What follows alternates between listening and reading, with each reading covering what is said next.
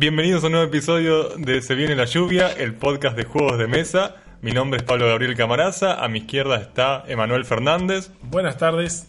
y a mi derecha, haciendo un círculo perfecto, está Martín Gonzalo Cabral. ¿Cómo andás?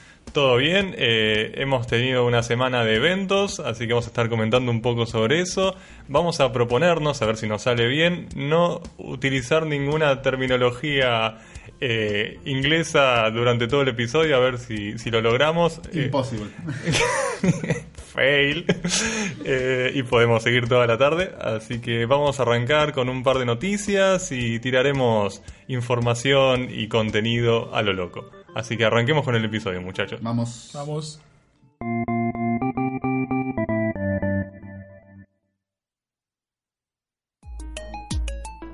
El fin de semana pasado se organizaron dos eventos, en realidad uno está relacionado con juegos de mesa, el otro no, pero es donde yo fui, así que voy a contar un poquito. Eh, arranquemos por favor con Innovando el Juego, un evento que se organizó, si no me equivoco, dentro de la Bienal de Diseño Gráfico que organiza todos los años, o creo que es todos los años, la Facultad de Arquitectura, Diseño y Urbanismo. Eh, en este caso fue como una suerte de, amalgame Amalgamamiento. amalgamamiento. Hola Charles. Eh, para, para como interconectar a diseñadores, ilustradores de la FADU, o no sé si estudiantes o recibidos, digamos, toda la parte de diseño e ilustración, eh, con los juegos de mesa. Es como que medio esa fue un poco la excusa, un poco el entre para, para organizar el evento, pero al fin y al cabo sirvió mucho como para presentar eh, juegos y editoriales nacionales. Así que yo no estuve presente, así que Gonza, te dejo a vos la, la palabra. Dale, dale. Eh, sí, fue el fin de semana pasado en el CMD, que no me acuerdo exactamente qué- de qué son las siglas. Centro Metropolitano de Diseño. Exacto. Este, ahí en, en Barracas, el lugar muy lindo, muy muy lindo, el diseño por todos lados. Y el espacio que le tocó a la Geek Out era el auditorio, un lugar muy amplio, lleno de mesas, y que conforme fue pasando la tarde se fue llenando de gente, o sea, estuvo con mucha, mucha gente. O sea, había gente que iba por, por la cuestión de diseño, invitados de la FADU, y fueron cayendo ahí y la verdad que, que se puso muy lindo, o sea, hubo mucha, mucha, mucha gente. Y sí había muchos eh, juegos de mesa argentinos eh, presentándose. ¿Jugaste mucho? Jugué mucho, jugué uno solo argentino, pero estaba ahí formando parte del equipo de Geek Out, eh, digamos, eh, recibiendo a la gente y, Sí, y- está bien. y enseñándole juegos, digamos. O sea, pude jugar al 6 NIMT con un par de señoras grandes y gustó. Eh, jugué al Whitechapel con mi viejo y dos, dos chicos que están, están- se sumaron. Ah, tu viejo fue ahí. Sí, sí, mi viejo lo, Oh, lo- lo invité, se copó. Pues aparte mi viejo es diseñador gráfico, así que también le, le gustó la, la onda de- del diseño, así que se sumó también por eso.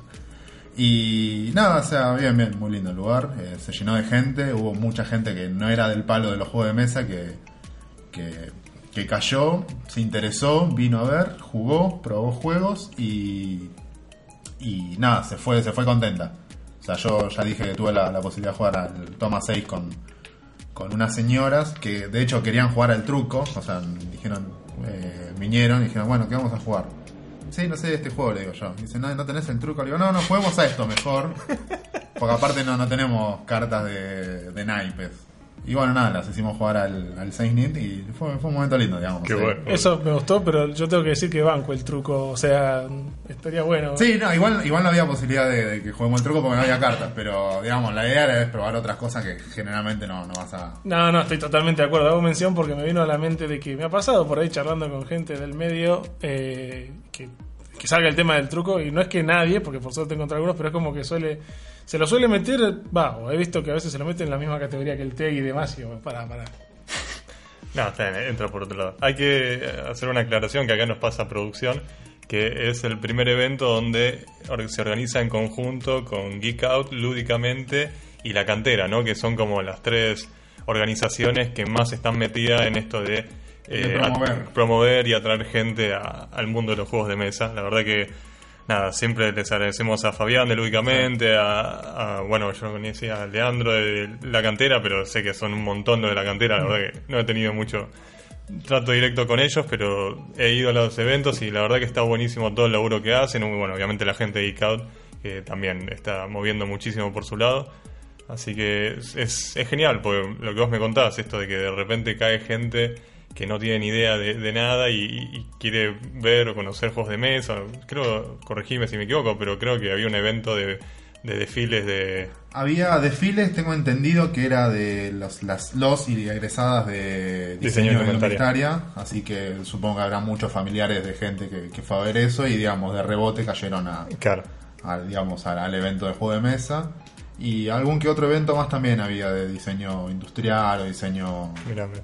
Claro, sí, se, se aprovechó todo el CMD para hacer una... Claro, sí, sí, sí. muestra. Y, y estuvo lindo, o sea, estuvo lindo. O sea, se, se notaba que había caras nuevas, gente nueva, que había gente jugando estos juegos de gateway, digamos, eh, para iniciar a los jugadores. Ahí Es acabamos, sí, sí, es imposible, perdimos, no, perdón. perdimos la apuesta. Tenemos que tener tipo el frasco de groserías, pero que sea el frasco de anglicismos y vamos poniendo dos pesos cada Buscar vez. tener un, Perdón, un esta, efe- esta vez fue mi culpa, no Buscar- tener un poroto a mí. Porque buscar tener un efecto de sonido de cosa de podríamos, podríamos tener un- una botonera para esos, esos casos.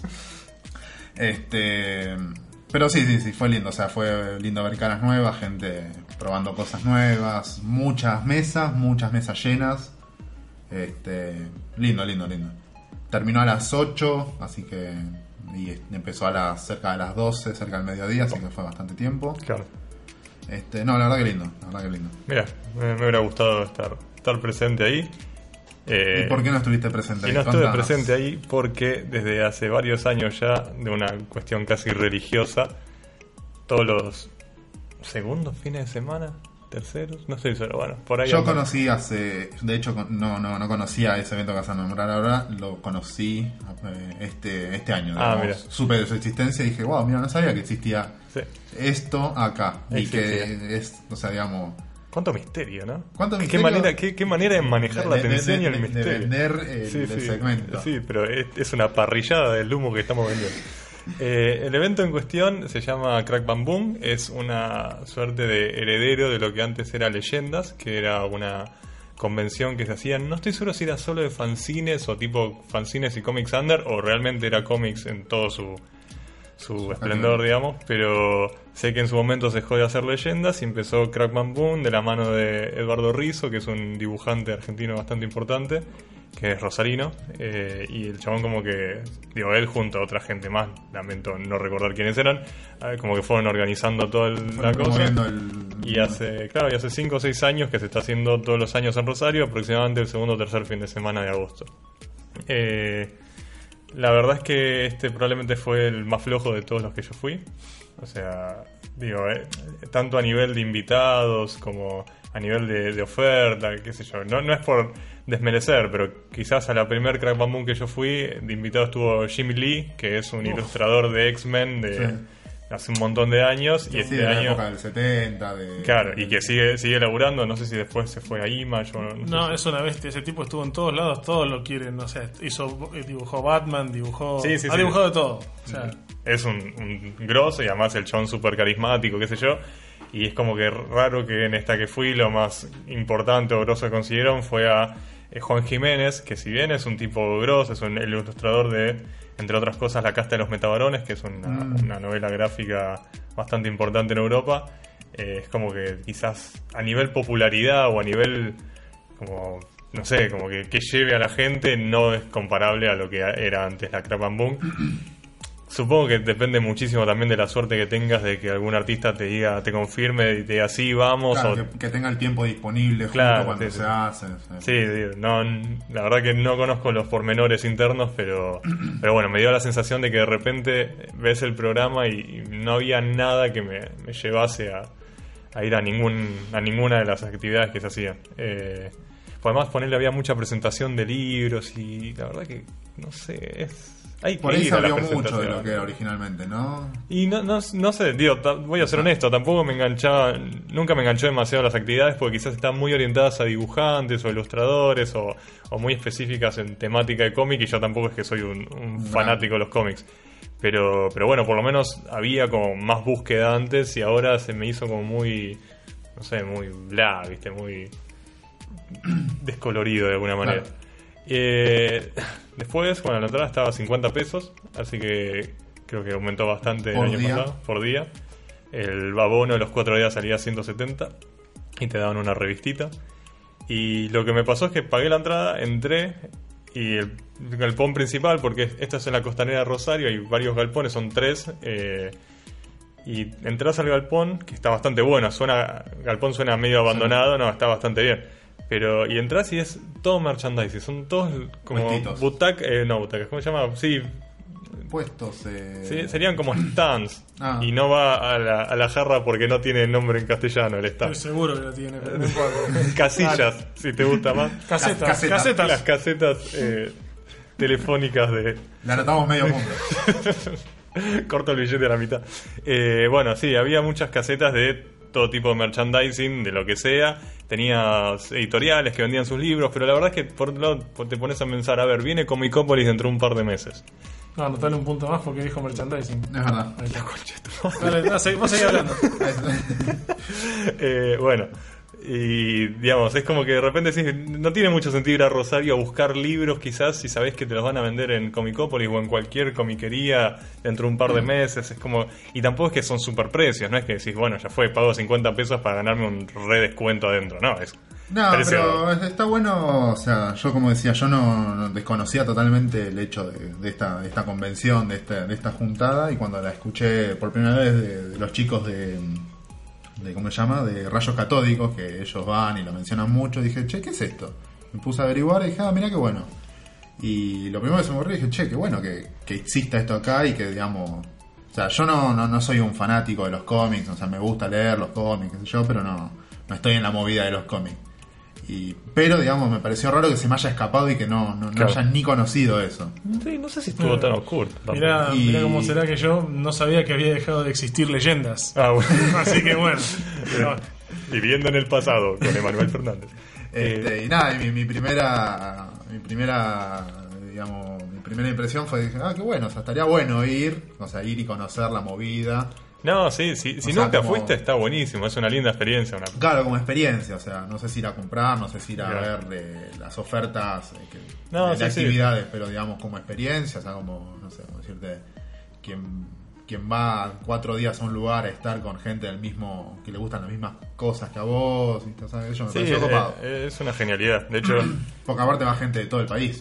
claro, claro, claro. Nosotros enganchamos, nosotros tenemos como un grupito de, de comiqueros de hace como 10 años que vamos. Ellos van todos los años, yo en general voy año por medio. eh, y es como que paramos todos en el mismo hostel, en la misma habitación, y es como de repente un viaje egresado de dos o tres días, de hacer cualquiera en Rosario, y estamos siempre tipo a 15 cuadras de la convención, entonces bueno, vamos a la convención, volvíamos un rato, volvemos, escabiamos, etcétera, fiesta, lo que sea. Tiran plan por la ventana. Claro, sí, Lo que, agarramos. lo que se suele hacer en. Y después vamos a Lo porque eran planta baja. Eh, qué sé yo, o sea, por ese lado es donde más garpa el viaje. De hecho, no es que me arrepiento, pues está buenísimo el viaje, pero definitivamente no fue la Crack Bam Boom lo más interesante a mi gusto. Insisto. Sí, no, es la, la experiencia. Claro. Sí, sí, sí. Sí, sí, Yo voy a ver si el año que viene me voy y me sumo, veo cómo hago, porque la verdad tengo ganas de, de conocer, porque no conozco, y quiero ver si, si encuentro cosas lindas para comprar, para armarme alguna bibliotequita. Claro. No, bueno, por eso está muy bueno, porque vas a tener un montón de material. No creo que sea el mejor precio del mundo, pero bueno. Pero está ahí. Está o ahí, sea, exacto. Y bueno, nada, eso en cuanto a la Crack Bam Boom. Tuve un hermoso viaje de ida de unas aproximadamente 7 horas. Eh, para que se una idea, Rosario se tardan 4 Tres horas en sí, llegar. Eh, ah, y bueno, sí. Y Rosario siempre estuvo cerca. Sí, sí. Tan, tan cerca pero tan lejos, ¿no? Y, y después algún altercado, altercado en la... En, ¿Cómo se llama? En el, la- ah, en el retiro de, de Rosario. Mm, a la salida. La terminal de ómnibus de Ah. Rosario y es difícil conseguir pasajes en un día feriado. Cosas que pasan, obviamente. Complicado, sí, sí. Eh, pero bueno, nada, obviamente recomiendo muchísimo ir a Rosario a divertirse en cualquier momento del año. Con la Crap Bam Boom sirve mucho. Vimos el cosplay, vimos, vimos genialidades.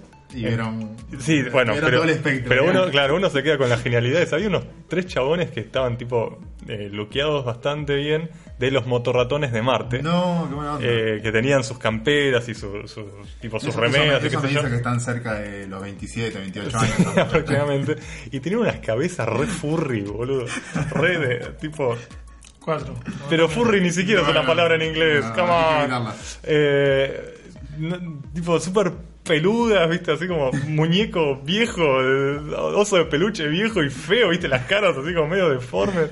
Genialidades, boludo, genialidades. Vimos el desfile, el desfile de cosplay, que, que encima nos, nos garcharon, porque al principio, o sea, dijeron, vamos a venir cosplay, y era, en realidad primero venía cosplay para niños. Y eso Vos no, pensaste que venía Coldplay. Claro. y, y es una, una hora de niños desfilando, boludo. Oh. Sí, no, no, un- por ese lado un garrón. Pero bueno, eh, bien por los niños, nosotros medio que nos aburrimos. Y después vino la otra tanda de cosplay para adultos. Me intriga muchísimo el fenómeno Deadpool, no lo entiendo. No Mm. entiendo por qué ese personaje pasó de 0 a 100 en tan poco tiempo. Obviamente había al menos 4 o 5 Y por la Deadpools. película, en parte. No, No, pero muy- viene de, de antes internet, viene cebando a Deadpool a niveles Sí, innecesarios. pero lo has leído. No, o sea, leí muy poco como para sacar una conclusión, pero es como que lo conocía el personaje y no da para que de repente se ve tanto a la gente como el mejor personaje historieta del mundo. Pará, boludo. Sí, Cuatro, cuatro personas disfrazadas de Deadpool, boludo. Come on. es demasiado. sí. Anotame otra. Anotale otro y. Come on. Pero dijiste, o sea, lo acabas de decir vos también, lo estás escuchando. Cuatro personas disfrazadas de Deadpool. ¿De cuántas? No, bueno, pero era Pero estamos en Latinoamérica, o sea, para mí, para mí ¿Qué tiene que cuatro. ver que seamos, que No, si yo te, somos- te lo comparo con otra cosa. De, digamos, los personajes que más se, repre- ah, se repitieron fueron Deadpool en primer lugar. Pikachu. Eh, hubo tres Banes, cosa que me llamó la atención. Eh, no, Pikachu no. No, hubo dos Braves ¿En de? Valientes, la, la película esta de, de Ah. Pixar, creo que es. ¿Se la cuenta Brave? No, no, no. Eh, Es valiente, en español. Bueno, pero. No vamos a empezar a decir tampoco martillo de guerra 40.000, así que. bueno, había un par de Thors, digo, había un par de personajes, pero eh, Deadpool afanaba. Estaban buenos los Thor. Y eran rubios, barbudos, medio grandotes con martillos. No, estaban, Estaban bien estaban hechos. bien, bien personales. No, había cosas súper. te- Eh, ¿Cómo se dice? Eh, En español, por favor. En Gracias. español. Sí, no, eh, como súper laburadas, Ah. ¿viste? Como que se notaba mucho trabajo, otras eran un poquito más. Eh, claro, sí, sí, más. que haríamos nosotros. El, el premio Yo soy Florida de Ralph, ¿no? Del episodio de Los Simpsons. Eh, pero bueno, nada, no deja de ser divertido. Igual a la hora de ver desfilar gente nos fuimos a la garcha, no, ya no, se hacía un poquito insufrible. Eh, a todo esto le mando un saludo a mi amigo Javier Paredes, alias el macho que hace de Wolverine en todos lados, que seguro se lo habrán cruzado en algún momento o en algún evento. Que Es nuestro Hugh Jackman. es nuestro Hugh Sí. Jackman, eh, que el chabón estaba conduciendo y que le ponía, te remaba lo que podía, boludo, te remaba todo, un genio, un genio Javi. Eh, bueno, nada, esos fueron los eventos de, de este fin de semana, recomendamos entonces, bueno, que si les gustó ir a Innovando el Juego, estén atentos que dentro de poco se viene en la Facultad de Ingeniería de la UBA eh, otro nuevo evento de la Geek Out, parece ser más grande que el de la otra vez. Mm. Eh, Ya era grande el de la Y otra ya era grande la otra vez, así que vamos a estar bien ahí, todos súper cebaditos. Después, eh, novedades de juegos de mesa que a tanto, tanta gente le gusta y que tanta gente está enterada. Eh, vamos a repasar un par de, de juegos que hemos visto que han salido estas últimas semanas. Sí, con, por el- lo- con la Gen Con que ya anunciamos. con la- exacto, es como los rezagados de, de la Gen Con. Por lo pronto quería hacer un, ¿cómo se llama? Una fe de ratas, diciendo que el episodio anterior dije que existía un juego llamado Journeys de Diaries of Lewis and Clark, que en realidad se llama Discoveries de Journals of Lewis and Clark. No Ah, le pegué en do- las dos palabras que tenía, no le pegué. Eh, pero bueno, nada, corregido está ahí. Y a nombrar entonces, a bombardear con juegos.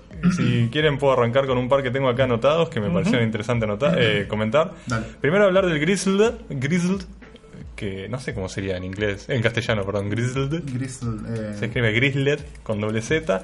Es un juego cooperativo de cartas que saca Cool Mini or Not, eh, la empresa esta que hace tantos juegos de miniaturas Sí. como el Zombicide y Tiene otro que no es de miniaturas. que- Sí, es el Xenogears. Eh, y bueno, nada, este es bastante compacto, son una buena cantidad de cartas. eh, creo que sale 15 y 16 dólares. Salió hace poquito. Es un cooperativo de la Primera Guerra Mundial.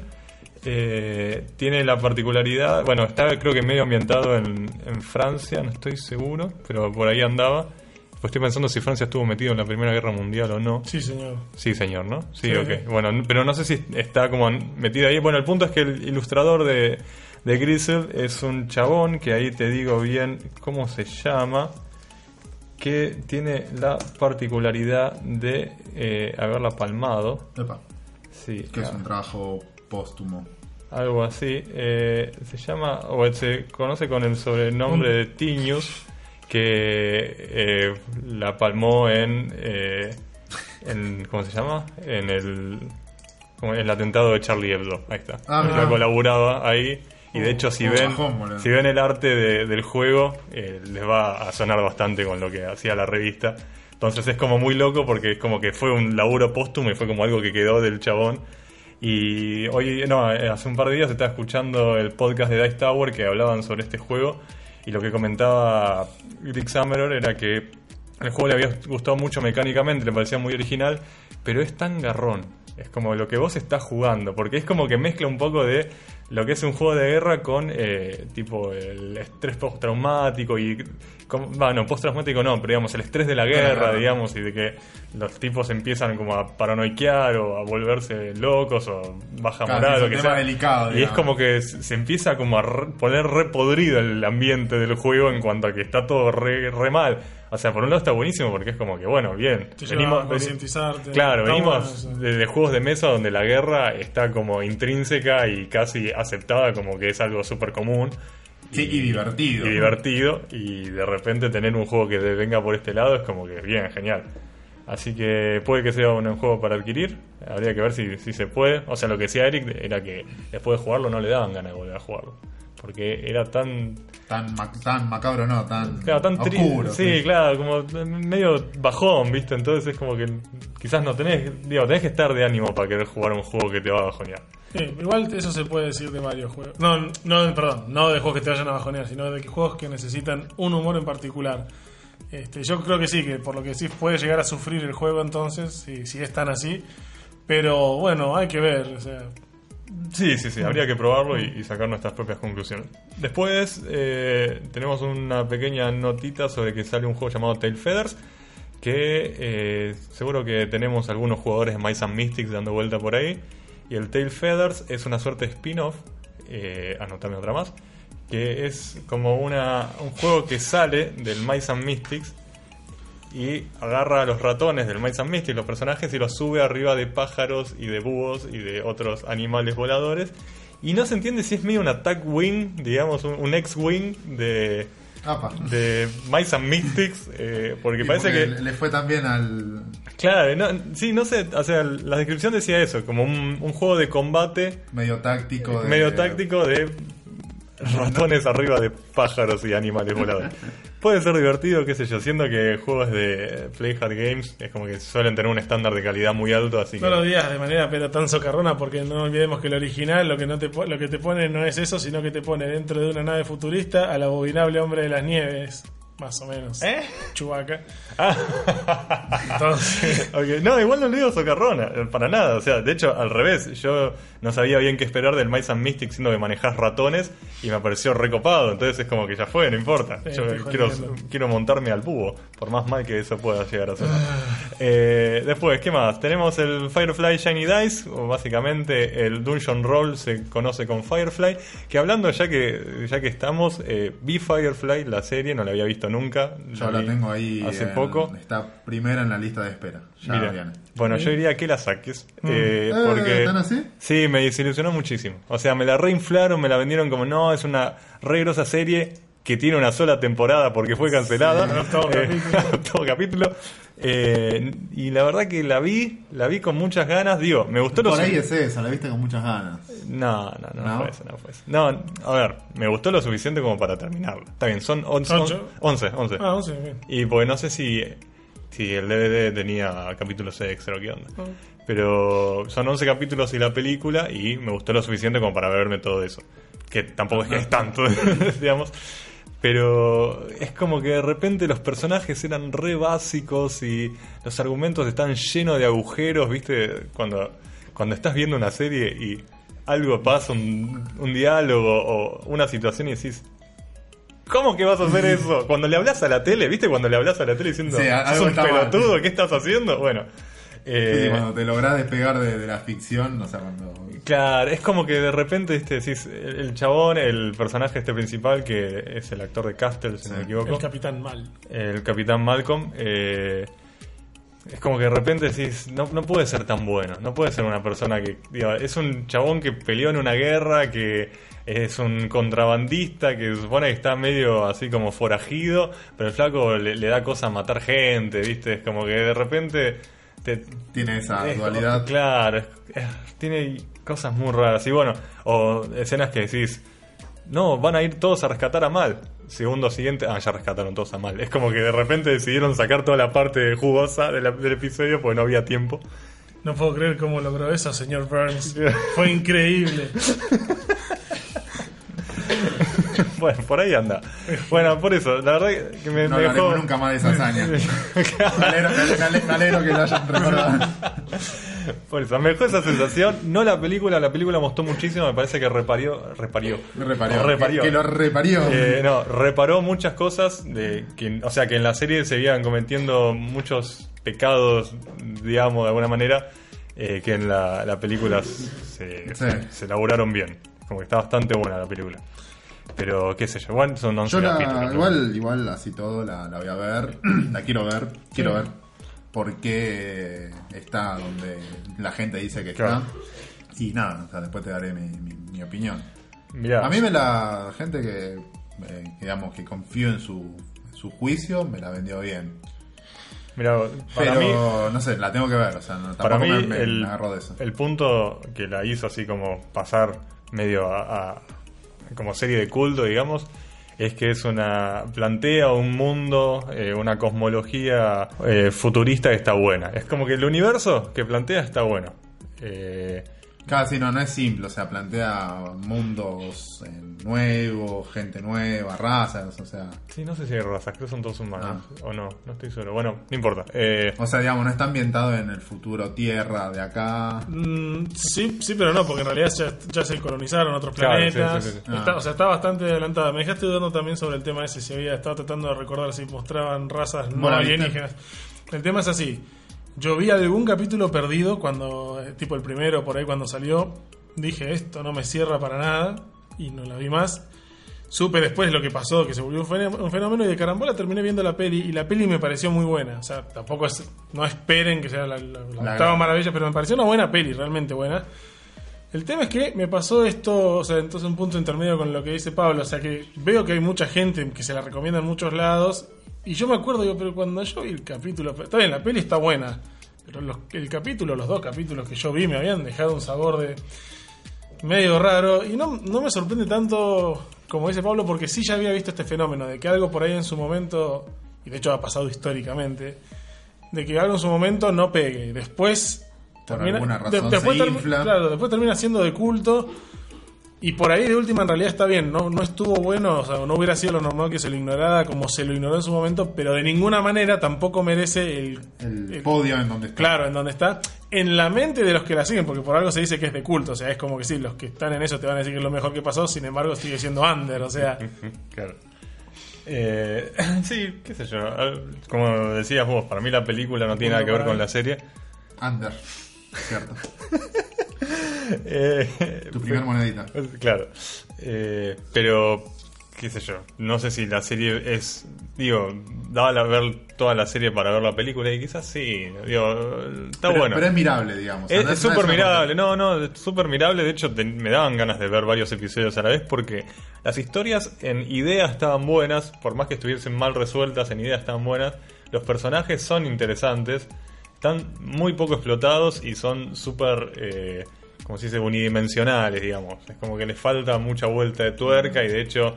eh, de repente tenés personajes que son tipo el cura misterioso que digamos, el tipo que tiene una relación estricta con la religión, pero sabes que, que esconde algo. Tenés la, la loca, eh, la profetisa loca, que es esa que sabes que puede medio mirar el futuro, pero además está medio desquiciada, entonces no sabes cuándo está diciendo la verdad, cuándo está mirando el futuro y cuándo está tirando a cualquiera.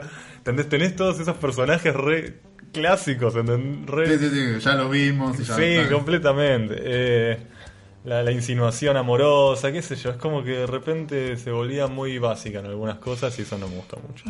Pero bueno, nada, una serie para, para agregar o no. Pero la, recomendarías, o sea, la, la recomendás. No, ¿Está bien? no. No, está bien, no, tampoco te No, tenés creo que no, creo que no. Eh, bueno, el punto es que Salió. salió el juego, el juego de dados de Firefly, que es muy parecido a un juego que se llama Dungeon Roll.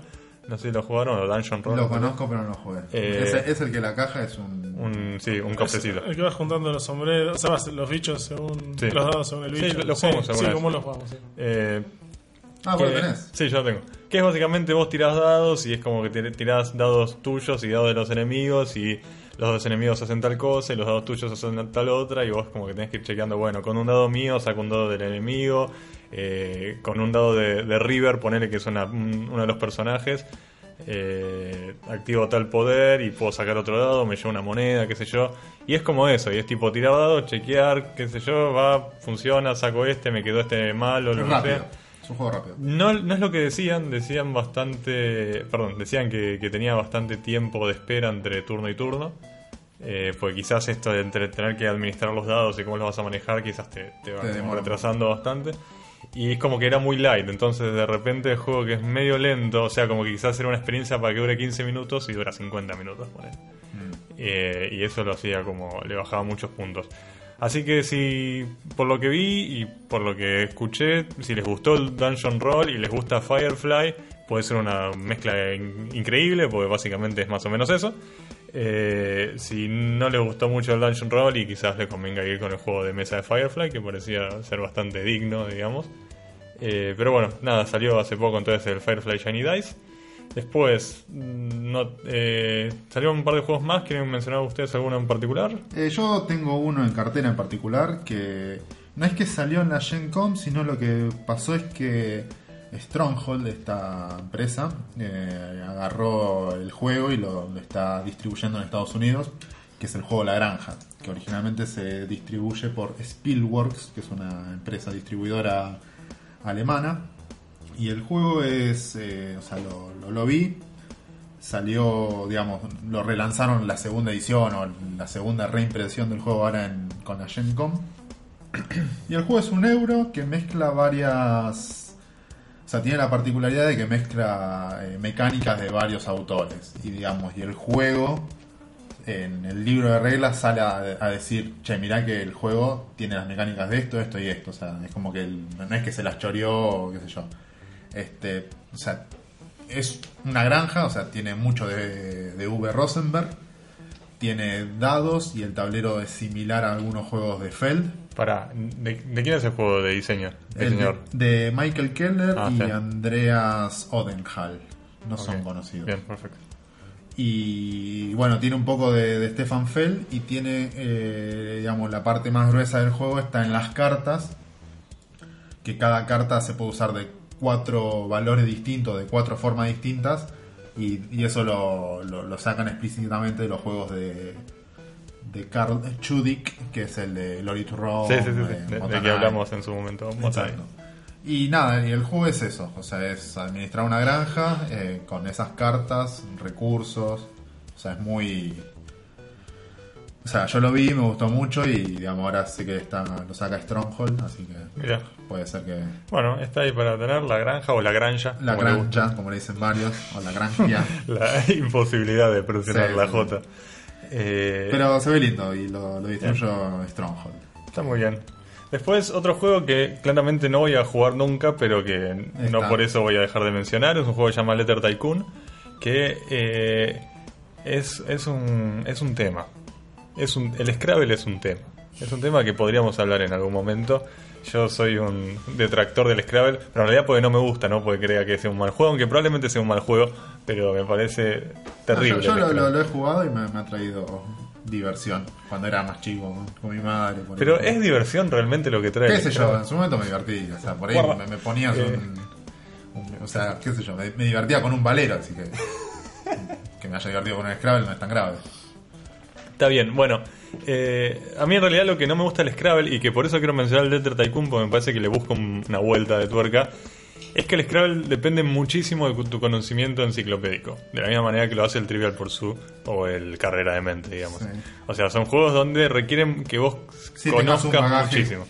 Y el problema del Scrabble es que muchas veces ese baje es en cosas innecesarias o intrascendentes, ¿no? Como saber palabras de dos letras con las dos consonantes, ¿no? Esas cosas que pasan en el Scrabble que de repente XU es una palabra que la buscas en el diccionario y que no la vas a usar nunca en tu vida. Y qué sé yo, es como que eso me, me da un poco por las bolas de jugar al Scrabble y decir, no, no puedo armar nada y el otro arma palabras que... eh, Sí, inexistentes. por, por ahí esa persona con la misma ficha que tenés vos te, te saca 2000 puntos porque las mete. No, para mí eso no, no representa un problema. No. O sea, no es un juego que, que hoy jugaría al Scrabble, pero no, para mí no, no es un problema ese. ¿Vos jugarías el Scrabble? Sí, pero se, os- lo haría como un experimento. O sea, lo, lo haría porque si me decís un día vamos a jugar Scrabble, ahora lo meto en la rotación de juego. Porque ese es el tema, yo, la aclaración, yo lo, lo he tirado un par de veces. Yo agarro, pruebo y juego casi cualquier cosa.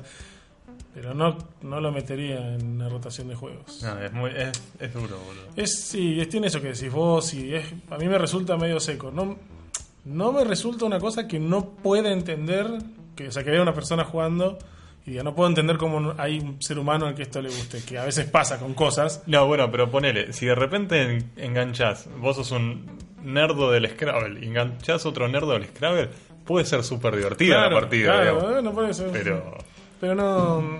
Bueno, y eh, este juego que tiene. Claro, bueno, ahora, pero- o sea, cuando me menciones, quiero mecharlo con otra cosa a ok. ver si tiene algo. No, porque eh, estaba pensando que, eh, que, digamos, leyendo sobre Letter Tycoon, un juego que yo sabía que no me iba a gustar, porque no me gustan los juegos de, pal- de armar palabras. Claro, pero bueno, no, no es para vos, digamos. Claro, pero me, me llamó la atención porque es como que podría ser un buen reemplazo del Scrabble, me parece bastante sincero como juego en cuanto a lo que propone, es básicamente un juego de cartas donde tenés cartas con letras, pero tenés de repente un pozo de letras eh, fijas que vos vas a poder usar para armar tus palabras, por ende no solo tenés que armar con las letras que vos tenés en la mano, sino que puedes usar letras que hay en la mesa, podés comprar la autoría de letras, de manera que si alguien usa una letra tiene que pagarte a vos o el banco te paga por cada vez que alguien use tu letra. Cuando compras la autoría de una letra te... ¿Cómo se llama? Tenés poderes especiales, de tipo podés robar otra letra o ponerle, creo que era la Z, que si vos jugabas una Z, le agregabas una S gratis al final de, cual- de la palabra que armabas y si al fin y al cabo tenía sentido una palabra con esa S al final eh, para sumar más puntos, digamos, esas cosas. Y me pareció bastante piola porque me parece un buen reemplazo del Scrabble, me parece más interesante que el Scrabble. Y- me, lo, me lo contaste así y interesa. O sea, no, no, no me desagrada la, la idea. No, no, por eso, digamos, para ser un juego de, de armar palabras me pareció bastante interesante. No, yo no creo que no lo jugaría por eso, pues me, Yo lo me da por jugaría, las bolas yo- jugar yo- armar jugaría. palabras, pero, pero bueno. Este, Yo lo jugaría para probarlo, pero sí es tan interesante Igual el- como mi cortina. El problema, Pero vos jugarías con tu cortina una vez al menos. Y más o menos, sí, Eh, lo he hecho. el problema quizás con estos juegos es que de- son muy dependientes del idioma. ah, sí, terrible. Por ejemplo, Terrible. eh, te, te iba a preguntar, en mi caso, ¿qué, qué opinión te merece el paperback? Lo mismo. Bueno, a mí el paperback es un juego que, que me, me- o sea, lo vi, me interesó mucho y la verdad que me, me gustaría hacerme una versión print and play incluso. El tema es que, digamos, la distribución de letras en inglés es muy diferente a la Ah, distribución de letras sí, en español. sí, sí. Y acá encima no son solo letras en el paperback, sino como que tenés eh, dos, o sea, dos letras a veces. O sea, ponerle terminaciones en ING Mm. que nosotros no, no podríamos utilizar. O sea, habría que, que recambiar todo el Claro. sistema de, Claro, sí, sí, sí. digamos, Sí, la frecuencia con la que te toca cada Sí, letra. Exacto, sí, sí, porque es un tema sí. O sea, ellos tienen, usan mucho la W que nosotros no usamos, nosotros Claro. usamos más la Q que ellos. Sí, o sea, la K. La K.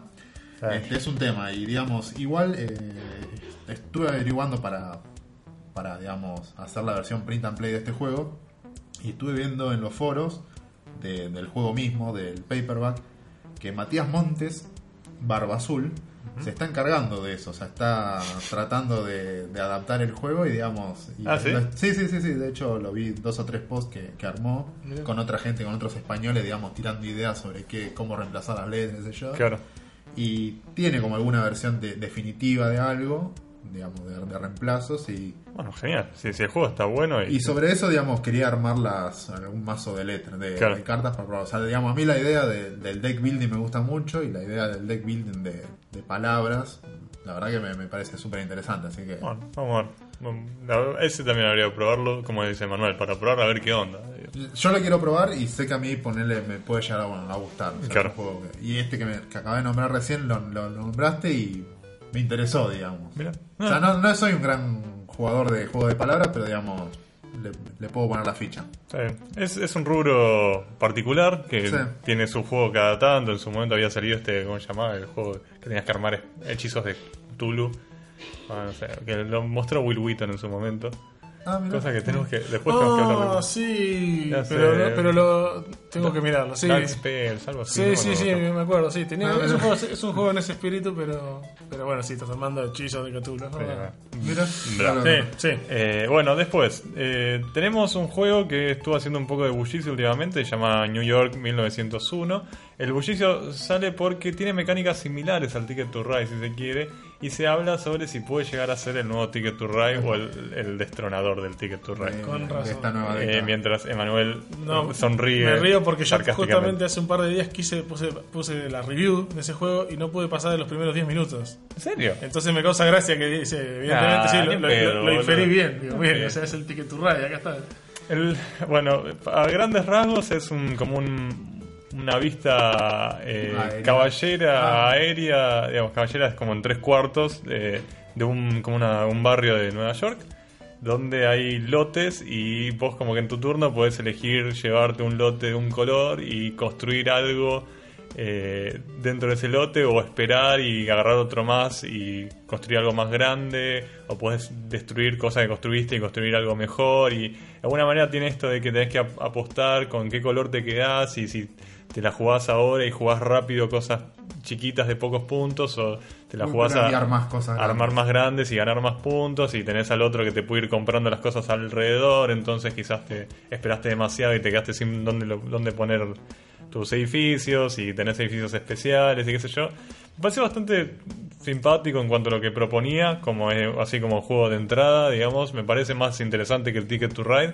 Habría que probarlo, la verdad. Eh, sí, me, me recordó mucho, o sea, como que hice un, un cierto de Un paralelismo paralelismo y me pareció así bastante similar. bastante similar en ese sentido en cuanto a cómo se siente el juego, no la temática obviamente ni, ni lo que tenés que hacer. Sí, yo Pero- lo vi flotando por ahí, no, no me detuve a leer de qué se trata, sabía el mapa, y pero no, no, no lo asocié, o sea, igual no leí nada del juego, pero no, directamente no lo asocié con el Ticket to Ride. Pero Eh, bueno, se, se puede llegar a venir. Después, eh, ¿Tenés idea quién lo edita? No, mm, nadie no, conocido. No, sí, es alguien conocido. No, me- no me está. Eso es el tema. Estoy No, no tratando- es Days of Wonders. No, no, no, no, no, por, ahí, no. por ahí tiene algo que ver con de los creadores del Ticket to Ride. No, no, puede No ser. sería raro. No, no es ni Asmodee, ni Days of Wonder, ni Fantasy Flight, pero es una empresa. Ay, ¿qué? Space Cowboys, no. Blue Orange. Ah, Blue Orange, sí. bueno, ok. bueno, está bien, no son, está bien, no son conocidos, pero no son los muertos tampoco. Eh, bueno, y para ir cerrando, quería mencionar que el café de juegos de mesa llamado Snakes and Lattes, un café canadiense que quizás los pocos que los conocemos acá los conocemos porque aparecen cada tanto en Board Game Breakfast, este matutino eh, de los lunes de, de Dice Tower que habla sobre juegos de mesa. Los chavales siempre tienen alguna sección chiquitita. Y resulta que pegaron contrato y iba a hacerse una sitcom de Snakes and Latte, llamada Snakes and Latte The Show, creo. eh, que va a salir para septiembre aproximadamente eh, en formato YouTube. eh, y que va a contar las peripecias y, Habrá que ver que. y, claro, y alegrías de un café que alquila juegos de mesa a sus comensales. Puede, puede estar bueno. Puede salir bien. Eh, puede ser, puede Digo, eh, no- nunca vi una serie canadiense, me parece. Y habría que pensar si, si, si trascendió algo para este lado. Estoy Supongo que sí. pensando, y yo no recuerdo ninguna. ¿Date Crowd no es canadiense? ¿No es inglesa? Ah, no, sí. No, Puede Sí, sí, sí, sí, sí. Eh, Eh, bueno, nada, para mencionar por ahí que, que puede estar buena, sale en septiembre, habría que, que echarle un vistazo, porque de hecho, claro, yo la nota que leí era de julio, así que está por salir, Sí, la semana que viene, Yo antes de que nos vayamos de acá quiero tirar un par de juegos por favor. que serían Sí, sí, a mí me quedan uno o dos Ah, bueno, cartuchitos. Así que. Eh, serían, por un lado, uno que es eh, una reimpresión de uno que yo eh, había escuchado, de hecho, también que, que habían dado muy bien. Es esos, se ve que es ese tipo de juegos que están buenos, pero caen en caen rápido en, la, en el fuera de impresión y desaparecen. Que se llama Snow Tales. Y es un juego de carreras, también por eso lo quiero sacar, porque no, no sé si hay tan... Va, en realidad sí ese es el tema. Hay varios juegos de carrera, pero la mayoría son ignotos. Este, bueno, este juego es bastante sencillo dentro de todo. Te viene. De carreras de auto. No, de carreras De de. carrera. Es de carreras de perros. eh, de- ¿Cómo se llama esto? El esquimal que va con- ¿Qué es? De trineo, ahí está. De los huskies, eso de Es, los- exactamente. Entonces, el juego es básicamente, te viene un montón de piezas para que vos te armes tu, tu pista. Que viene, entonces vos podés armar, eh, tenés varias, como para ir en recto, varias curvas, partes donde se afina. Y obviamente te viene como va- Scaletric, digamos. algo así. Y te viene entonces. ¿Cuenta como palabra en inglés? Mm, No sé, podría sé. ser. No, es una marca. es- Me contás eso y yo te cuento Brave. este, y- Me ganaste. Este, entonces, eh, entonces te trae varias prefija, o sea, te, van- te viene con varias preconstruidas y vos puedes armar la que vos quieras también. eh, y cada jugador tiene, tiene como el dibujito de- del trineo con el tipo y los perros. Y la joda del juego viene por el lado de que vos todos los turnos tenés que jugar. O sea, tenés. Es un juego de cartas, es con cartas. Vos tenés en, en la mano cartas que van, creo que del 1 al 5, no me acuerdo hasta qué valor arrancás con. Arrancan ya con, digamos, dos cartas que representan como cada uno de los dos perros que tenés que te van llevando. Y un valor en frenos. O sea que es como un tercer lugar atrás para poner los frenos. Y vos siempre te moves la suma de los dos perros menos los frenos. Y vos podés variar el valor tanto de los perros como de los frenos. E inclusive vos podés variar, y acá viene también parte, vos vas manejando el trineo jugando valores diferentes, porque ponele que tenés entonces un 5 y un 3, y atrás el freno es un 3. Bueno, 5 más 3 menos 3 te da en 5, pero no solamente te tenés que mover 5, sino que te tenés que mover un total de 5 hacia adelante, pero de esos 5 hacia adelante, dos tienen que ser hacia la izquierda, porque por el perro que tire más para un lado es para donde vas haciendo el derrate. Ah. Este, y bueno, tiene o sea, cuando vos si, si haces impacto con otro jugador te dejas de mover ahí y en cambio si te si haces impacto contra cosas que no sean el jugador perdés puntos de, de vida y la forma de perder los puntos de vida es que tu mano que va a ser de 5 cartas se empieza a llenar de cartas que no son nada. Si en algún momento tenés 5 cartas de esas ya estás fuera del juego. Claro. Mira, Es, es un juego sencillo pero que pinta divertido y los componentes son lindos. También totalmente un juego de, de entrada para la gente Correcto. al hobby. Sí, sí, sí, no te rías, sí, ya No sé. te rías, boludo, Sí, horrible. lo está, lo está- no, lo está haciendo bien, un juego de entrada para la gente, muy bien. Te, te dejo pasar a vos con otro y después vuelvo yo a tirar alguno más. Me gané un caramelito. Bueno, se anunció el Star Trek Frontiers. Esto es eh, un juego publicado por WizKids. Va a ser la retematización del Mage Knight de nuestro amigazo Vlad Battles. Pero no, no va a tener, por lo que veo, no, no sé si va a tener participación. O sea, lo va a agarrar un tal Andrew Parks, que es el que hizo juegos como por ejemplo el Core Wars y algún que otro más, el Attack Wing de, de Dungeons and Dragons. Y básicamente lo que va a hacer este juego es eh, una, una retematización del, del Mage Knight, pero del mundo de Star Trek. O sea, supongo que va a usar el, el mismo sistema, nomás que retematizado. O sea, mucha información no hay. No sabemos si Blada va a estar involucrado o no en el proyecto. O sea, está, está listado como diseñador, pero debe ser porque es el diseñador original. Y bueno, va a ser eso. O sea, está, no hay fotos, no hay de que si va a agregar mecánicas nuevas. Pero bueno, a todos los fanáticos de, Star Trek se viene otro juego.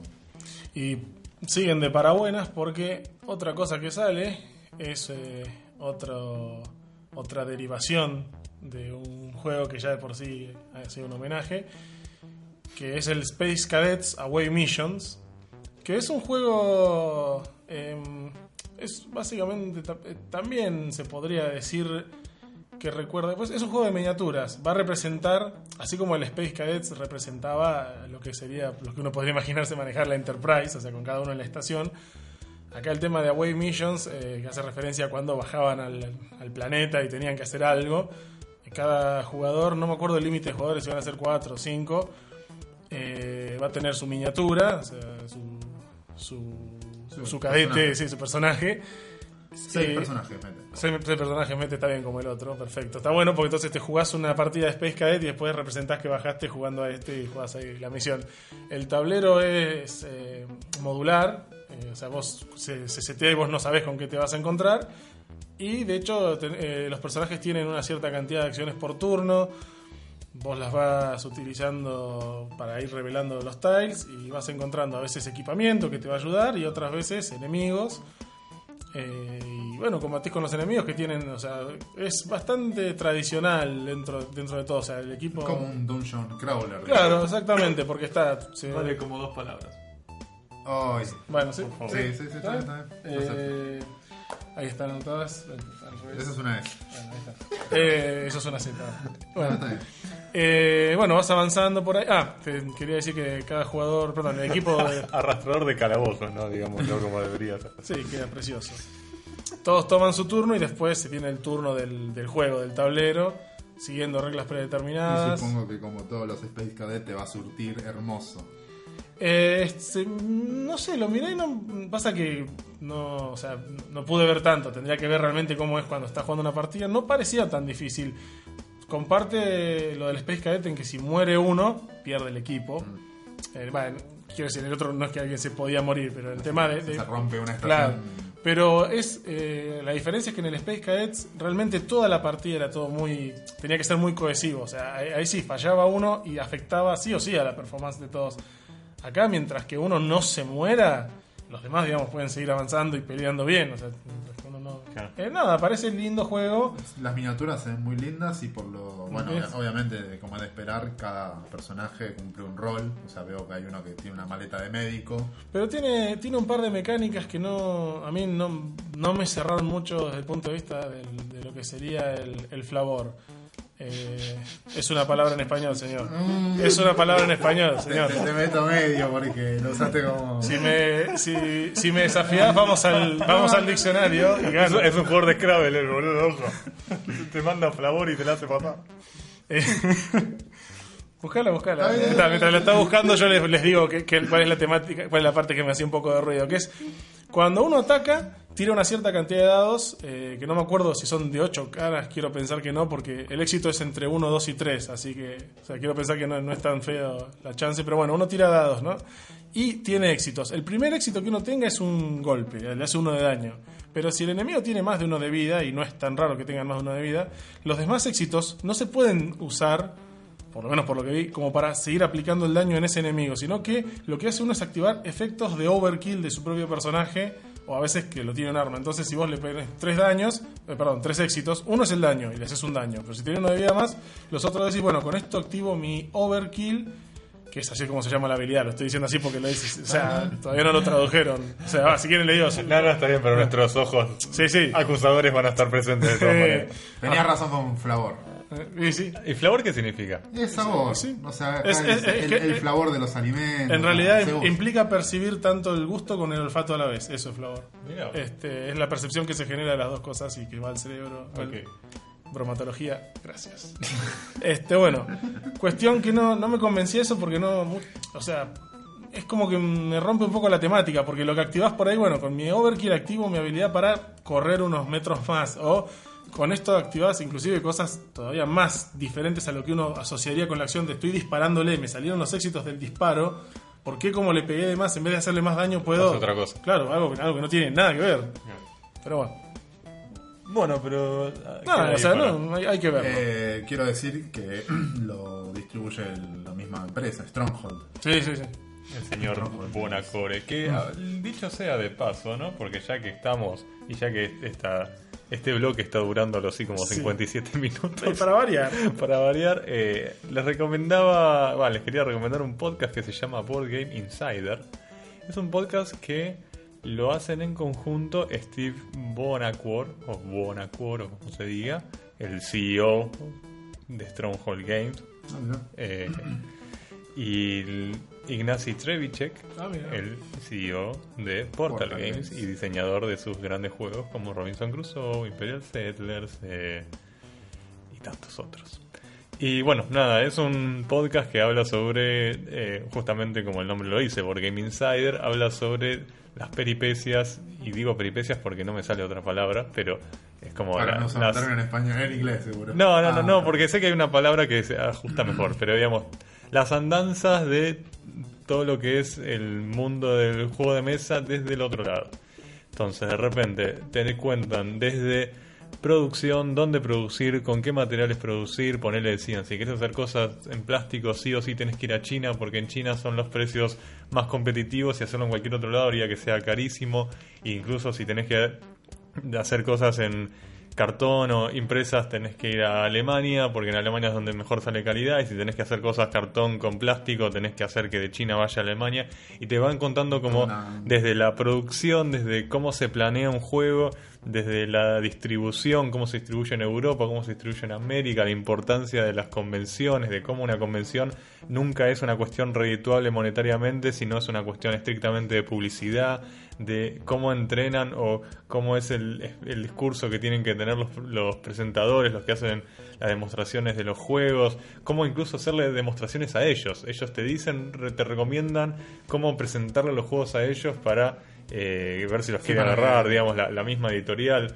Digamos, va por todas ese- esas Ah, bueno. cosas. Es- Está muy bueno, se hace medio pesado porque vuelve- se vuelve un poco técnico, se vuelve quizás eh, como demasiado serio para lo que estamos acostumbrados a escuchar, porque es eso, es como data No, bueno, pero posta, para todo digamos. aquel que, que le guste mucho los juegos de mesa y el mundo interno y, y- que tengan ganas de sacar un juego, Claro. digamos, que, que- que crea uno que es muy fácil sacar un juego. No, no, no, sin duda. Sin duda. Cuando saquemos el Se viene la lluvia de Board Game. Exacto, Claro. ahí. Y bueno, pero justamente es parte del chiste. Es como que de repente vos decís, bueno, Portal y Stronghold son eh, editoriales que nosotros, reco- claro, nosotros reconocemos como conocidas, pero que al fin y al cabo parecen ser bastante chicas. Es como Se que. abajo, sí, sí. Claro, vos las escuchás y no es que les sobra margen por todos lados, es como que están bastante ajustadas al día a día, entonces es interesante como verlo desde ese punto de vista y aprendes un montón. La verdad que si te interesa el mercado del juego de mesa, aprendes una escuchada, una escuchada. Así que además duran media hora cada episodio, está, está bueno. Interesante. Eh, bueno, y queremos, para cerrar, eh, quería comentar que durante el que salió el- nuestro último episodio y este, además de que le debo un video a todo el mundo, que probablemente no lo haré, y probablemente sea el video más interesante porque era el que iba a mostrar los escotes en la BGG, Ah, que bueno, pasó, pasó de largo. Eh, se hizo el idea.me de los viajes del Capitán Foucault, esta, este juego creado por, por Alejandro Mayosazo con la parte de arte de Sebastián Cociner, de eh, Cabo, Cabo OK Ediciones. OK Ediciones. OK Ok. Ediciones, eh, que la verdad que en- no sé si en una semana, dos semanas la... En- Sí, sí, en un en par de en- días. en 10 días llegó al éxito, me parece. Claro, algo llegó a la meta de 15 mil pesos, Claro, ahora sí. está por los 20 y pico, 21 mil, creo que está, 22 mil. 22.000, algo así. Así que le mandamos unas felicitaciones a ambos por, Un grande. Porque la verdad que sigue, sigue sorprendiéndome que es los pocos proyectos de idea.me que veo que, Que levanta. que, le- que les va bien, que, que llegan a la meta, así que los lo bancamos muchísimo por ahí. Yo ya compré mi copia. A los 10 días llegó Ah, mira. al... Qué locura. Eh, bueno, y esperemos que le junte bastante más. Así que bueno, con eso vamos cerrando de Yo este super bloque. dos- dos no cerramos nada, dos- dos entonces. noticias rápidas, dos Gonzalo, meta, meta nomás. Eh, va a salir una segunda reimpresión del CIA, Uy, Legend bien. Para los que se la perdieron o lo quieren. Mira. Que hay mucha gente en el mundo que, que Que se sí, quedó fuera del, sí. del Kickstarter y, y, digamos, parece que el juego fue muy, muy bueno. Sí, Pablo sé que lo está queriendo acá. Yo A mí me, me interesa, sea, excepto cuando me mostraste el, el video de Shut Up and Sit Down, que te muestra que es un... Que tiene un poquito de, De, de decirlo en español. de, español. de tirar dado y moverte Ah, en base a claro. eso. Eh, no, no me, no, me, no me gustó tanto ese sistema. Rueda y mueve, ¿no? Rueda y mueve. Rueda y mueve. Sí, se me trabó la cabeza pensando. Perdón, es muy difícil para mí. No, por favor, señor. Así que nada, se viene una, una segunda impresión de- del juego. Eh, está la preventa en la página de, de la gente. Así que búsquenlo como CIA, no me acuerdo cómo, cómo se llama la distribuidora, pero búsquenlo que ya, ya va a salir. Y segundo, eh, salió un Kickstarter de un juego que yo empecé a explorar hace poco, que es el BattleCon. Y va a salir, eh, o sea, salió en Kickstarter y se fundó a las, creo que a las 3 horas ya está al 100% fundado. No que cuenta. es el BattleCon Online, o sea, es, Es el- un anglicismo extraño, pero está bien mal. ¿Cuál, ¿Qué cuál, cuál? ¿Fundado? Sí, fundado. No, está bien. No, fundado está bien. No, no es fundado. Eh, bueno, basta, Pablo. Bueno, No, sí, bueno. no importa. Eh, no, nos estamos poniendo en hinchabola. Yo ya sumé 5 puntos en contra, ¿no? Voy a Este, hacerse las caberas a todos. en casi 3 o 4 en cuatro horas llegó a la meta de 10.000, ahora está en los 31.000. Mira. Y van a ser eh, una plataforma digital para el BattleCon. ¿Pero Kickstarter es sobre eso en particular? Porque Sí, digo, sí. el BattleCon Sí, sí. existe hace bastante. Sí, ya está. El BattleCon es del 2005, si no me equivoco, o del 2003. Eh, Que tuvo como varias ediciones, ¿no? También. Sí, tiene tres ediciones. Primero Dos, salió- dos nombres creo que tuvo. Primero salió BattleCon eh, War of Indie, Indie Nights. In, Indines. Después, de- salió el Fate y después el Devastation. Devastation. Que el Devastation es una caja grande que tiene más cosas que la demás. Y Claro. hace poco salió un Kickstarter de estos, de BattleCon, con una reimpresión y remasterización, si se quiere, del War y del Fate, que Claro. son de las primeras versiones. Y ahora están sacando, están juntando para hacer la plataforma digital del juego. Claro. Este, yo pude probar el Battlecom, me gustó bastante, o sea, es muy lindo, es complejo, o sea, es difícil de, de masterear, o sea, tiene un montón de, de- de cositas, pero me gustó. ¡Ah! No me suben puntos. Bueno, Este, y nada, o sea, lo, lo banco, o sea, creo que voy a meter 1, 10, 15 dólares, no sé. Tengo que meter plata en esto, necesito meter plata en esto. Escuché muy buenas cosas del juego, así que no creo que Está sea muy bueno, plata sí. Eh, está muy lindo, desperdiciada.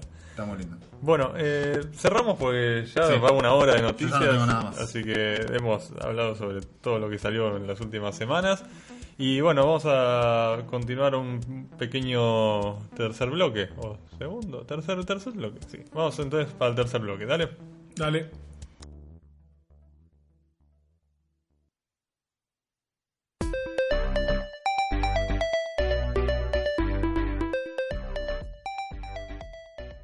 El origen de este último bloque radica en una conversación que tuvimos con Emanuel la semana pasada sobre un juego llamado Roll for the Galaxy, un juego que salió hace relativamente poco, que eh, tiene una mecánica en la cual vos tenés que tirar dados de manera oculta, o sea, vos tenés como un, una pantalla de, de cartón que te tapa y vos tenés que tirar los dados atrás de la pantalla y asignar los resultados de tus dados detrás de la pantalla y cuando todos ya asignaron sus dados se levantan las pantallas y se muestra en dónde se asignó cada resultado. Y yo le comentaba a Manuel y opinaba que me parecía como una decisión de diseño de mecánicas choto. Que no me parecía que era sucio, como que no le faltaba mucha elegancia a esa, esa mecánica. ¿Por qué? Por lo obvio, porque es como que vos estás pidiéndole al jugador que sea completamente honesto, que tire dados y que no se tiente a girar el dado por lo que sea, o porque de repente quizás el dado cayó medio mordiendo el cartoncito que tenés atrás y decís, bueno, ya fue, lo tiro de nuevo, o quizás te convenía muchísimo que te toque una cara y te tentaste y lo cambiaste, o te hinchaste la bola que te salen todas caras de mierda y decís, bueno, quiero un, algo diferente, no sé, es como que me parece que eh, no como que forzar al jugador a tener que ser completamente honesto y si bien decís por qué harías trampa, o sea, si haces trampa porque estás jugando juegos de mesa. Claro, sí. Eh, esa es la cosa. Yo quiero que, que reparen en O lo sea, que y, está. si, y si sabés que esa persona hace trampa o lo descubrís haciendo trampa, no juegues nunca con esa persona. O sea, porque somos grandes. O sea, no hay ninguna necesidad de. O sea, Yo el- uno juega juegos para divertirse. y- Presten atención a cómo lo está diciendo él, que ese es el punto. O sea, estás pidiéndole, está, o sea, como estás poniendo en situación a un tipo a que tenga que ser honesto. Te decís, santo Dios, o sea, no, no es que no entiendo el planteo que hace, no es que no lo entiendo, pero justamente sí, te estoy pidiendo eso, estoy pidiéndote mucho. Ah, listo. No, eh, por eso insisto, no, no creo que sea estar viéndole mucho. A mí me parece que es una mecánica sucia, por eso lo digo. Es una mecánica que, eh, que no es completamente transparente. Porque más allá de que probablemente ninguno de nosotros hiciésemos trampa en ese juego, te estoy mirando a vos. Eh, si alguien te hace trampa, nunca te vas a enterar. No. Eh, A diferencia de, que, de otros muchos no- juegos no- donde sí nada. Y si... no, no, no, estoy de acuerdo, pero a lo que voy es, me parece como una mecánica que no, no me termina de convencer. O sea, me parece que no, no es una mecánica elegante dentro de un juego. Y eh, si bien pueden estar de acuerdo o no, digo, podría llegar a tener un poco de controversia. No, estoy de acuerdo en que no es una mecánica elegante. O sea, estoy de acuerdo en eso. Pero pasa que hay cosas que no se me... Va, está bien, iba a decir no se puede, no. Es no se me ocurre y hay que tener eso, la humildad de decir, para, no porque a vos no se te ocurra significa que no se puede inventar, maestro.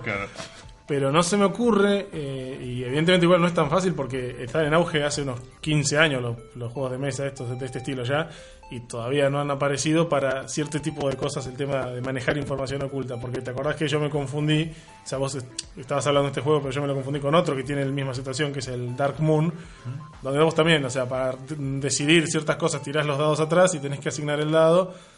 Este, y bueno, no importa el juego en sí, pero el principio es el mismo, o sea, vos tenés que usar un dado y... Claro, Sí, un dado lo- que vos lo- tiraste detrás claro, de la Lo pantalla. único que evita eso es la moralidad de la persona que lo Claro. juega. O sea, y si estás jugando con alguien que, que se plantea hacer eso, y no sé, qué sé yo, ¿viste? O sea, No, está, está bien, por eso. o sea, yo, yo no lo haría, primero porque no lo haría, y segundo, no sé, hay un montón de cuestiones por las que no lo haría. No, no, no, no podría empezar a explicar por qué no lo haría. ok, Igual igual. no, no entiendo que alguien lo haría tampoco, pero. Bien, igual el punto no es si, si haríamos o no, o sea, no, no es el, el rincón de la sinceridad eh, de los juegos de mesa. Es más una cuestión de encontrar esas mecánicas que uno eh, le resultan como Sí, sucias sí. o como que de repente le cuesta.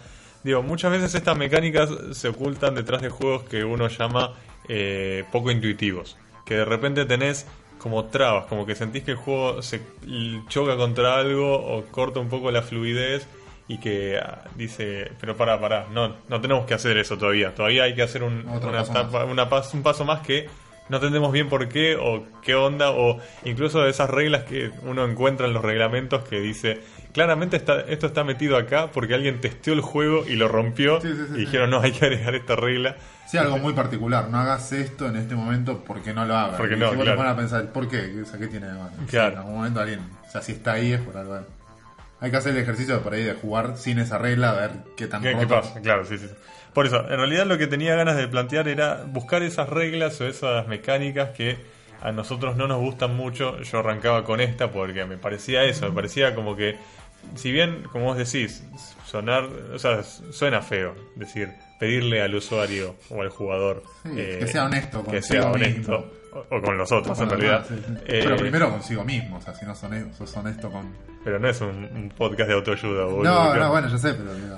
Pero a lo que voy es, eh, qué sé yo, me parecía como que de alguna manera era pedirle demasiado, porque es como que el juego de mesa tiene eh, in- como involucrado en sí mismo la necesidad de poder desarrollarse dentro de los, eh, de los parámetros que le competen. ¿A qué voy?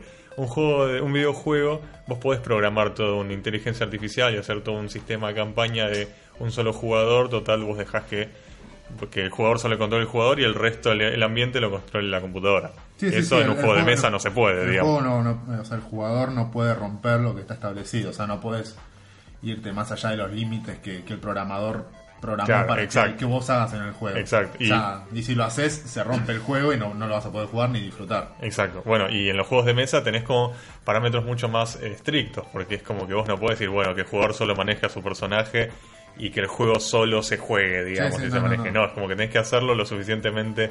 eh, sí, sí, el juego depende de los jugadores para funcionar. O sea, Exacto. el juego de por sí mismo no, no, no, no se autorregula, no se auto, digamos, no pone los límites. Los límites los ponemos los jugadores, digamos, y el juego funciona eh, gracias a los jugadores. Más a o las menos. reglas establecidas. por- Claro, en realidad más o menos. El juego sí te pone los límites. El tema es que depende de vos que lo ejecutes. No, no tiene un.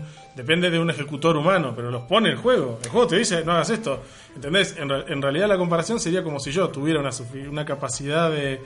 Voy a decir hackeo con nuestro sistema de puntos porque creo que no hay una traducción de eso. Eh, pero bueno, eh, si yo fuera un tipo suficientemente grosso con conocimiento de computadora, me meto y hackeo el juego. De hecho, que eh, no existe eso, pero existen los, los juegos que venían con modos de truco a propósito, que así todos algunos eran bastante complicados, te podías esforzar y lo metías y estabas rompiendo la regla del juego.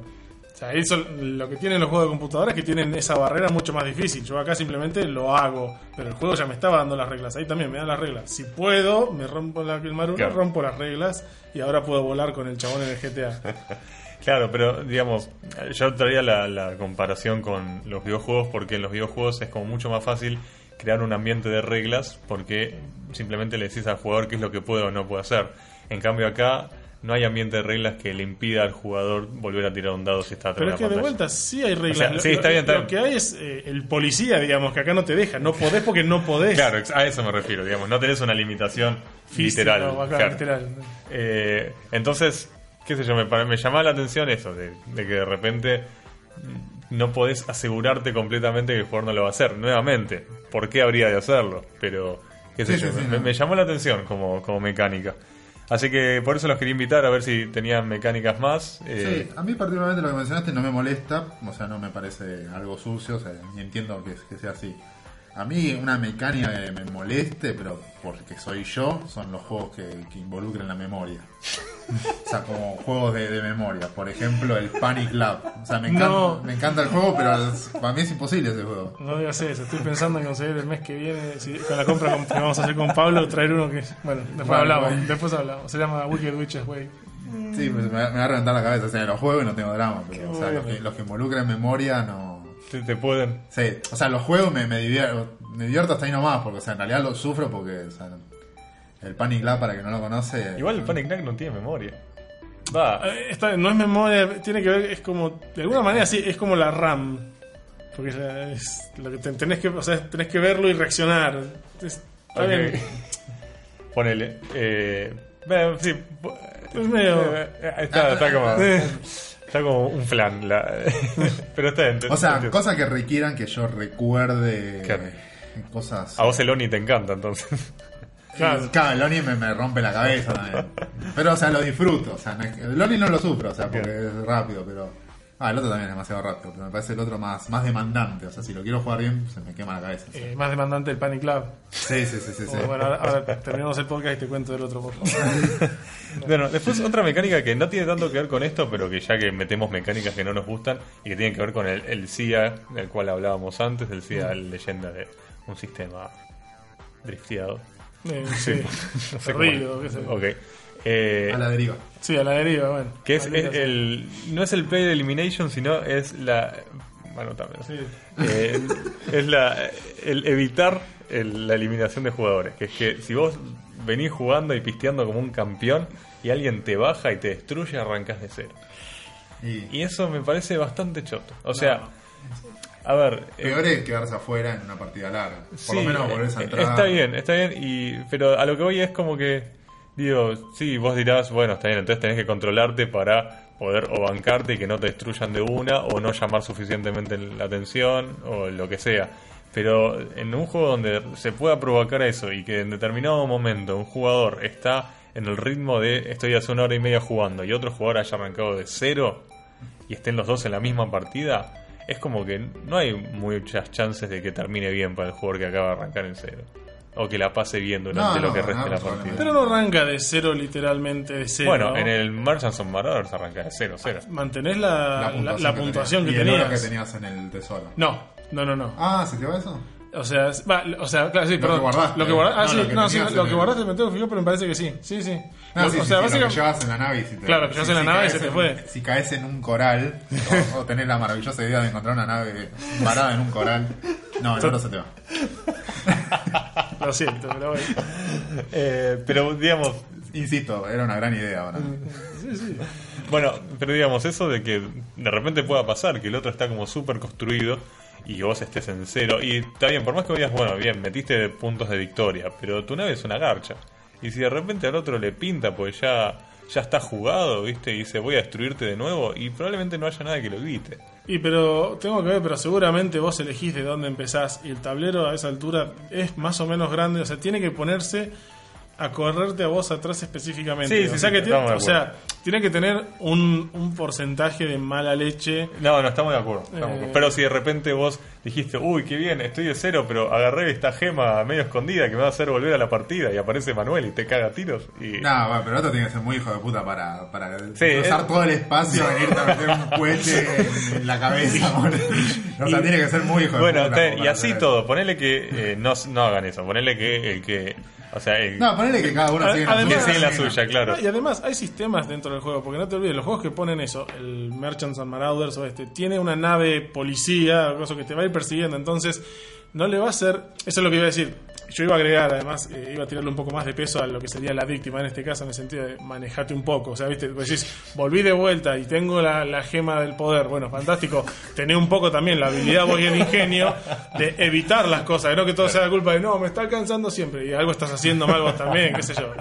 Eh, y a la respuesta del tema de que el otro está mucho más construido estaba el tema de que está el sistema que es grande y que no, no se pueden hacer caminos rectos muchas veces porque hay cosas que le van a interrumpir y eso además va a tener un suele haber un tipo de chequeo extra y en esto suele ser el caso de que hay un NPC, jugador, personaje no jugador.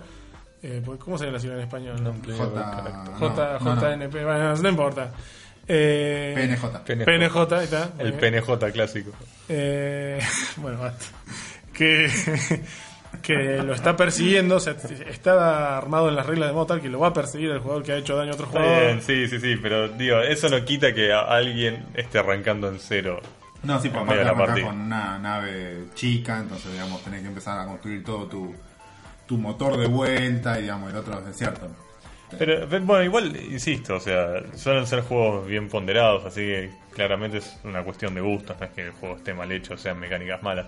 Pero a mí es una de las no, no, mecánicas que está muy bien, está muy bien. a mí me, me hace un toque de ruido. Eh, ¿Ustedes tienen alguna más para mencionar? Yo tengo una más, eh, si bien la mecánica que voy a decir ahora me gusta en la mayoría de los juegos, que es la subasta, o sea, el auction en inglés, eh, subasta, eh, no me gustan los juegos, eh, o sea, me gustan los juegos de subasta, pero no me gustan cuando los jugás de dos personas, y la subasta de dos personas. Y no. O sea, hay muchos juegos hermosos que funcionan muy bien, por ejemplo, es el Power Grid, pero la subasta de dos, o sea, que es el núcleo casi del juego, no hace que sea injugable de dos. O sea, se puede jugar, pero no, no tiene ninguna riqueza la Claro, subasta. está bien, pero ahí es una cuestión de que el juego... Sí, es, o sea, es por, por la mecánica. Sí, o sea, a mí me gusta la mecánica de subasta, pero ponele, me gustaría que nos inventen algo que sea más divertido. Bueno, hablando de eso, una de las mecánicas que nunca me gustó y que de hecho me gusta cuando los juegos lo hacen bien es esta mecánica de subastas donde, tipo, el creo que esto sí pasa en el Game of Thrones, el juego de, mesa, que vos apostabas y el único que ganaba era el que... Uy, estuve hablando fuera del micrófono mucho tiempo. Eh, y el único que ganaba era el que ponía más y lo que vos habías apostado se iba. ah, eso, Eso, está bueno. a, mí, a mí me hincha las bolas. Es no, como que- pero o no- sea, es duro, pero, Pero, está bueno. no, pero Game of Thrones no hace que se te No vaya. sé, nunca lo jugué. Me parece que sí, ¿eh? Se te va, por eso. Ah, por eso, eso es lo que no me gusta. Es como... Ah, entendí que Game of Thrones decías que lo hacía bien. No, no, no. Para mí, al revés. Es- para mí está bueno que si vos. O sea, que vos no pierdas Lo que invertí, o sea, lo que invertiste y que no hiciste nada con eso. No ganaste nada. ¿entend? Es como que quizás. de no. a mí me da la sensación de que quizás te penaliza y te tira más a jugarte la conservador. Porque perdés menos eh, jugando la conservador que lo que podés arriesgar y que te salga mal, digamos. Es como que ahí me hace un toque de ruido y por eso me gustan los juegos de subasta donde No si sí, apostás, te- te vas- te vas seguro. No, Claro. igual estoy dudando, pero sí. No, no sé si tampoco. Es que no. ¿Qué juego tiene eso? Si es este que estamos dudando. Fuera de eso. Hay, ¿qué hay juego otro. No, otros que ah, hay varios, no me puedo acordar en este Porque- momento, porque pero estoy hay varios. pensando y los, te los debo, qué sé yo, el, el que nos gusta este, Félix. No, el- ese no. Ese Ese no lo te tiene, por ejemplo. No. No, en realidad es que suele ser más en subastas donde todos No, muestran no, a la no vez, me acuerdo digamos. del Power Grid si lo tenía. Me parece que no. Me No. parece que vos te vas con. No, no, no porque, Ah, no, no porque la apuesta más alta es la que compra y listo. Claro. Vos Sí, no, sí, no pero- gastaste la plata. No, eh, por eso deben ser más en juegos, creo que se claro, llaman juegos de mayoría, no estoy seguro. Pero que son estos juegos donde tipo todos eligen a la vez y como que todos tienen que Ah, mostrar a la en vez. Sila, no, cuando elegís el tema de quién es el first player, que ponías monedas. No, eso no, no lo pagás. ¿No lo pagás? No, lo pagás. Ah, Bueno, yo sé que lo vi en No, otros juegos y... No, ¿por qué? Porque dijiste de First Fair Play. play. Ah, bueno. bueno, sé que existe, sé que lo he visto en otros juegos y siempre me ha hecho un poquito de ruido. Y... En mi caso, la que voy a mencionar yo no es una. ¿Por qué? ¿Por qué? no, ¿Qué? no, no, estoy recomendando los puntos. No es una mecánica. eh, bueno, o sea, o una mecánica per se, pero es cuando uno dice. Cuando un juego.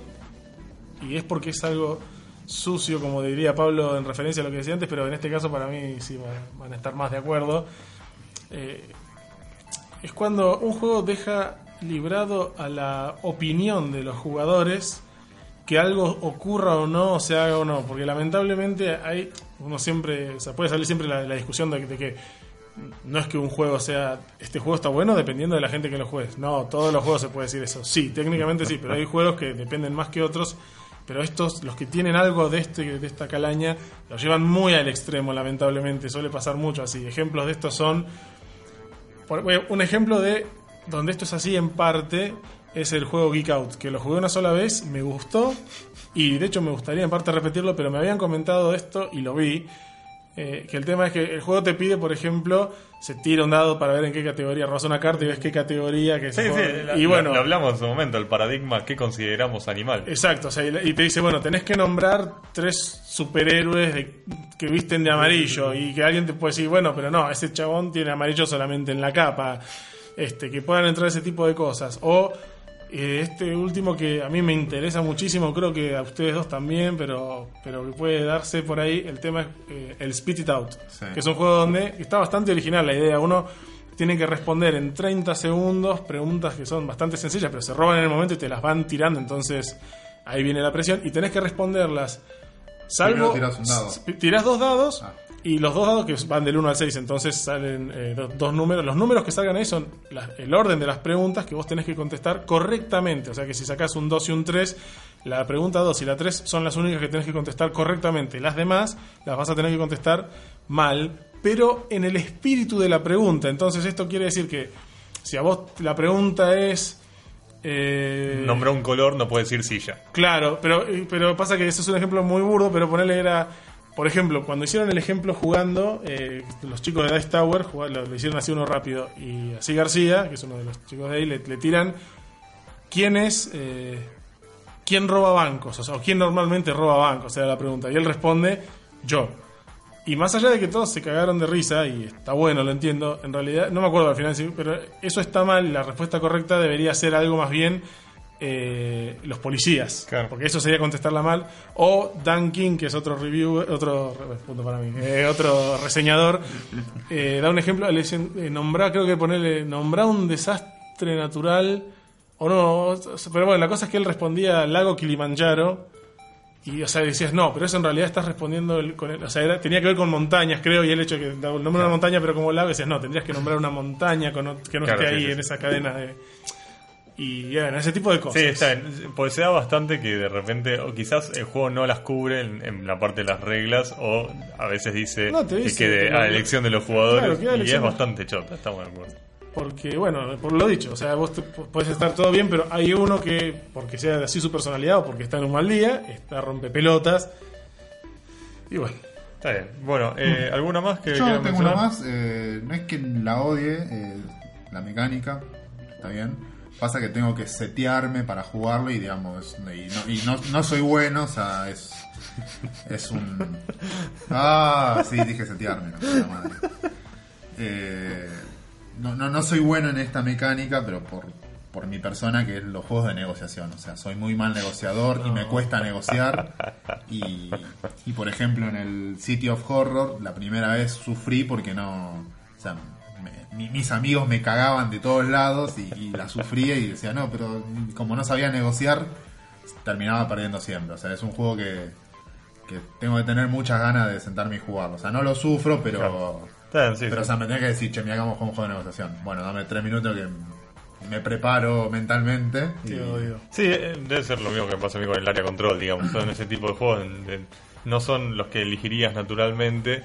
Y si te hacen jugarlo, decís, bueno, ok, déjame que me pongo en modalidad eh, control de área. Hago Claro. un llamado a la comunidad, por favor, gente que le guste jugar juegos buenos, vengan, ayúdenme. Porque se verán que tengo problemas por todo. Callate, Tengo, callate y tirá tus dados. tengo problemas de izquierda y de derecha. Me gustan los dados. Me gustan los dados. O sea, y alimenta a, tus- a tus enanos con tus ovejas. Eh, bueno, nada, sí, bueno, podríamos hablar también sobre la- las penalidades de, del caverna y del agrícola y de por qué tenés que sí o sí cumplir con todo y llenar todo o te da puntos negativos. El concepto de punto negativo, cuando no se trata de una apuesta, a mí me hincha un poquito las bolas. Digo, cuando es un a todo nada, es tipo el, No entendés. el ¿cómo se llama? La expansión del ah, del juego este de Wizards of the Coast, ¿cómo se llama? ¿Cuál? Ah, el, el euro de Dungeons and Dragons. El euro. Ah, ah, el- Sí, tiene tres. Come on. no, el, el Ah, el Dungeon Lords of- Lords. Lords of Waterdeep. Lords of Waterdeep. Puntos negativos ahí. Sí, ya se dijo Camón, ahí le anota Sí. otro. Eh, en Lords of Waterdeep, en una de las expansiones, vos tenés lo- las calaveras, Ah, que las calaveras... ¿Cómo se llama? Sí. Sí, no sé, Skullport o algo así. Bueno, las calaveras eh, como que te dan bonificaciones, o te- no, no te dan bonificaciones, pero te permiten acceder a, a locaciones más copadas, pero a- en Sí, contra... a costo, a un te- costo. claro, te dan que te ganas puntos negativos, de los cuales te lo podés sacar de encima de vez en cuando, pero quizás no. Entonces ahí cuando es una cuestión de, bueno, yo lo hago, pero me estoy ganando algo a favor y me la juego que después Sí, me después queda. te la podés sacar. de Claro, o de última es eso, es bueno, está bien, estoy ganando algo a favor, me fumo un punto negativo, todo bien. Ahora, cuando es tipo a, a la agrícola, digamos que si no llenas toda tu, tu, tu granja y no tenés un animal de cada tipo y todas esas cosas, ahí ya me hinchan las Sí. bolas porque te obligan a, a hacer cosas eh, que en realidad las estás haciendo solo para hacerle un favor al juego de alguna manera. Es como que no le- No es que no es temático porque Corrupción es el, el recurso ese. Ah, sí. Corrupción, ok. Eh, digo, no pasa por lo temático, No, no, no, no, sí, sí, sí, pasa por una cuestión de que sientas que está... Digo, lo del hambre está No, bien, no, no. Lo, lo entiendo y de hecho ahí sí es temático, ok, eh, peste negra en, Sí, en Europa. Pero... lo- o- Y ahí, de- ahí debe ser mm, similar a algo que mencionabas, debe tener que ver con que si eso no estuviera como... que no, no lo defiendo, de hecho es, es un problema que el juego te vaya, te trate de llevar con esa regla Debe a- ser que, porque que te para lleve que- a algo que sea para... que, que lleva a todo, a que todos jueguen de una manera similar. Eso es horrible, o sea, no, no está bueno desde un punto de vista de diseño. Pero debe estar ahí porque Por si, ahí- si por no ahí- está eso debe haber algo muy explotable. O sea, si vos Ah. no tenés que preocuparte de comer... Te, te quedas encerrado Seguramente en los mismos haber- animales todo el tiempo. dos o tres sé. acciones en dos cuadraditos Claro. de espacio y debes poder hacer 70.000 puntos. Entonces, Sí, o solamente explotás un tipo de animal Sí, sí, sí. sí. y, digamos, de y, y dejás a, esas, pe- a otras personas sin ese animal. Claro. Sí, por eso, eso es- me hizo ruido en su Me momento. acuerdo que en, en su, en su época, en su momento, cuando lo jugamos, también te había hecho ruido de esto de los puntos negativos, del Seasons, de las cartas que no bajás. También, sí, sí, sí, sí. Que eh, alguien me había aclarado que es cierto que no robas tantas cartas en el season No. como para que te pueda hacer hinchar las bolas. Pero sí me pasó que porque alguien juega una carta, hay cartas, ponele que decís, robás seis cartas o cinco cartas y dale una a cada jugador. O a veces te toca porque te dejaron un dado que tiene cara de carta. Cara de carta. Sí. Suena una- una- un buen insulto. Eh, entonces, Sí, y te tenés que que dos dados. Sí, en realidad te quedan dos, pero puede que te hayan quedado los dos así, o tipo el otro no te sirve demasiado, o quizás te la jugaste y te tocó una carta que no te sirve de un carajo. Y te da puntos negativos por no jugarla. Y jugar una carta en el season no es tan fácil, porque tenés que tener la estrella que te la banque, tenés que tener los recursos, digo, puede ser hinchabolas. Y eso sí, no, no me cerraba tampoco y tampoco me parecía que fuera muy copado temáticamente, pero bueno, estaba ahí, qué sé yo. que temáticamente si no tiene, el juego ese no tiene ningún... Un buen punto. Bueno, pero digamos, pensándolo por ahí también evita que estés todo el tiempo levantando cartas. Es que igual no se Pero puede tampoco, tampoco. claro, pues, Ah, eso- no, no, yo estoy de acuerdo con él en ese Sí, sentido aunque lo porque no, no rinde tampoco, porque, no, o sea, justamente con lo difícil que es levantar carta ahí, perdí. Si ya con que la carta te sea inútil es castigo, porque hiciste algo para levantar la condenada carta y no sirve No para sirve nada. nada. Que encima después te comas es como así el cachetazo. de- Completamente. Pero bueno, con este, este repaso sobre mecánicas que no nos gustan demasiado, obviamente invitamos a, a nuestros oyentes a que nos comenten qué mecánicas no les gustan a ellos o qué mecánicas les parece que son un poquito sucias o que rompen un poquito el, eh, El la fluidez del juego, el espíritu del juego. Eh, recuerden que pueden hacerlo en facebook.com barra oscuro o en nuestra página dadoscuro.com que dicho sea de paso quiero mandarle un saludo a Saúl que nos preguntó, vio que, que no había mucha actividad en nuestra página porque colgué en publicar el último episodio ahí y nos dijo dónde andan, los extraño mucho. Quizás no lo dijo en esas palabras, pero así lo sentí cuando lo leí. Eh, Así que pueden comentar también por ahí, eh, en, en el hilo de la BGG. Deberíamos empezar a armar el, la, digamos, la, la guild, porque se llama guild, Sí. eh, de la BGG del, del podcast, ¿no? O, sí, bueno, hay no que sé. juntar dinerillo. Ah, bueno, lo ¿Cuán- jun- ¿Cuánto sí, hace sí. falta? No, yo, yo estoy cuánto- en negativo. pero cuánto, pero cuánto sale? ¿Tenés No idea? sé, 20, 30. No, lo pongo, si yo tengo por suerte. sí. Ah, Bueno, bien. platudo. Ahí se escuchó el dinero, de, el, el Geek Gold. Bueno, eh, no importa, de todas maneras, eh, si no es por ahí, tenemos en nuestra guild argentina, ahí nos pueden encontrar en el... Sí, hay un post eh, Des- exacto, se viene la lluvia en la BSK que no, no encuentro la manera que la gente nos escriba en la BSK. Tendremos que empezar a ofrecer cosas. la Y BSK? son, son gallegos, o sea. hay La, BSK que- es la biblioteca, sí, la, la British Society No, Knowledge. of Knowledge, exactamente. No estoy bien seguro por qué se llama así, pero ese es el nombre que tiene, que es un gran foro, probablemente el foro más grande de juegos de mesa y no sé si otras temáticas también como rol o juegos de cartas. Creo que ¿Cómo Rol tiene. debería? Eh, tiene, pero yo sé que principalmente está muy metida en lo que es juegos de mesa y es eh, la más grande en lo que es eh, comunidad española. tiene una gran. Qué ironía. Un gran, un gran subforo de print and play. También, sí, ahí hemos, he- hemos hecho muchos print and play. y ahí es donde de alguna manera medio que la pegó el, el print and play del Resistance que dice que Ah, yo no puedo creerlo, boludo. Lo comenté en la BGG.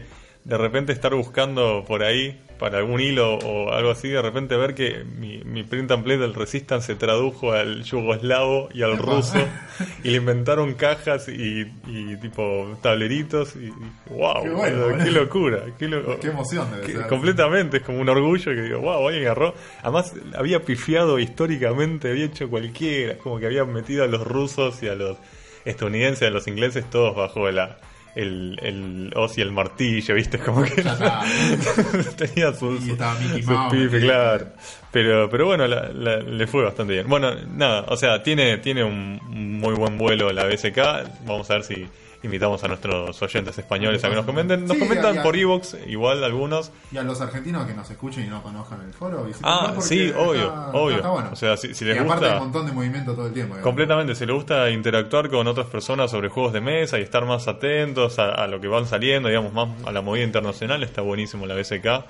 Eh, Aparte gran son, lugar. re, son re atentos nuestros amigos españoles, están ahí siempre. Sí, sí, sí, un- una comunidad muy muy copada, la verdad. Eh, bueno, si no, en Twitter, también arroba oscuro, estamos ahí tirando tweets para todos lados, ayudando a quien se pueda ayudar y tirando un par de novedades. Eh, y bueno, con eso vamos cerrando entonces Sí, el yo episodio. le quiero mandar un saludo también a José Luis Robledo que nos escribió en iVoox, ebooks, Ah, sí, que no... que nos comentó, o sea, nos dijo que el Dominant Species es un híbrido que entre mezcla entre Euro y Trash, así que nada. Sí, lo tengo que probar el Dominant Species alguna vez. Sí, eh, vos Emma... ¿Qué? No, vos Emma no. No, no, no, no, ninguno de nosotros lo jugó. eh, Sí. No, yo sí. Ah, ¿vos lo jugaste? Lo Listo. Nosotros dos tenemos que Sí. probar el Dominante Fishes entonces en algún momento. Eh, y bueno, y con ese saludo Me lo final. confundo todo el tiempo con el Eminent Domain, por eso. Ah, ahí No tiene nada que ver. sí, le suenan parecidos. bueno, ponele. Bueno, nada, nos vemos entonces en el episodio que viene. ¿Les Nos parece? vemos. Adiós. Un abrazo. Hasta luego.